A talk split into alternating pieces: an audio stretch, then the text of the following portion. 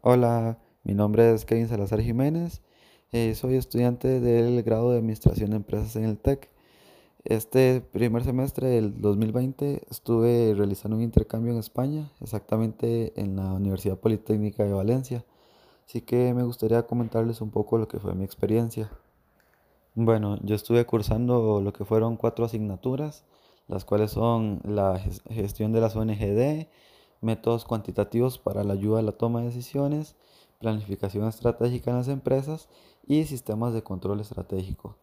Eh, a mí en general lo, me pareció muy interesante el poder haber tenido la experiencia de, de haber cursado un semestre en una universidad española, ya que ellos tienen un sistema de, de evaluación y de cómo hacer los trabajos y demás eh, un poco, un poco diferente a lo que estamos acostumbrados en el TEC.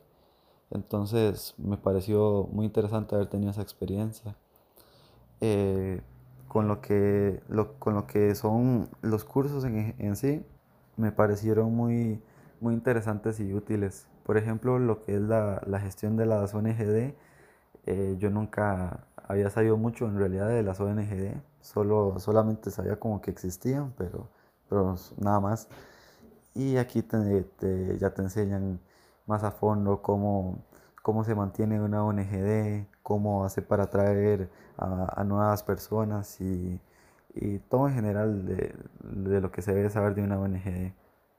En lo que es métodos cuantitativos, te enseñan herramientas muy útiles y muy importantes para, para lo que es eh, la toma de decisiones.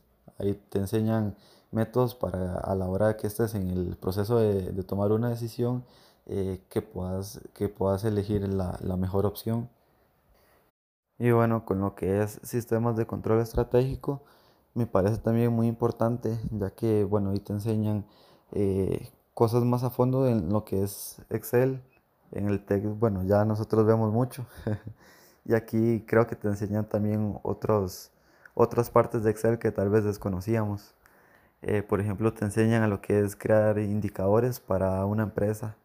Entonces, eh, te enseñan a, bueno, cómo configurarlos y cómo leerlos. Y así me parecen muy útiles ya que eh, si vos sabes hacerlo y demás, eh, nada más colocas los datos y todo se te actualiza de manera automática y me parece que para el uso ya para una empresa o demás, me parece muy, muy bueno. Y saliendo un poco de la parte académica, eh, bueno, parte de- del intercambio también es el poder conocer eh, nuevos lugares y tener experiencias en- dentro del mismo país. Así que me gustaría con- eh, comentarles también, para mí al menos dos experiencias que, que disfruté mucho, como lo fue, bueno, eh, yo, yo quería mucho conocer lo que es la ciudad de las artes y las ciencias. Eh, desde hace mucho veía imágenes y demás y me gustaba mucho cómo se veía.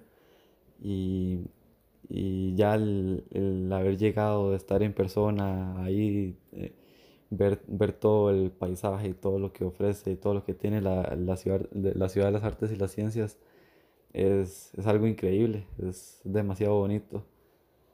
Y otra experiencia que me gustaría comentar también, bueno, a mí me gusta mucho el fútbol, entonces, eh, bueno, pude asistir a, a un partido del equipo de fútbol del Valencia en el estadio de, de Mestalla.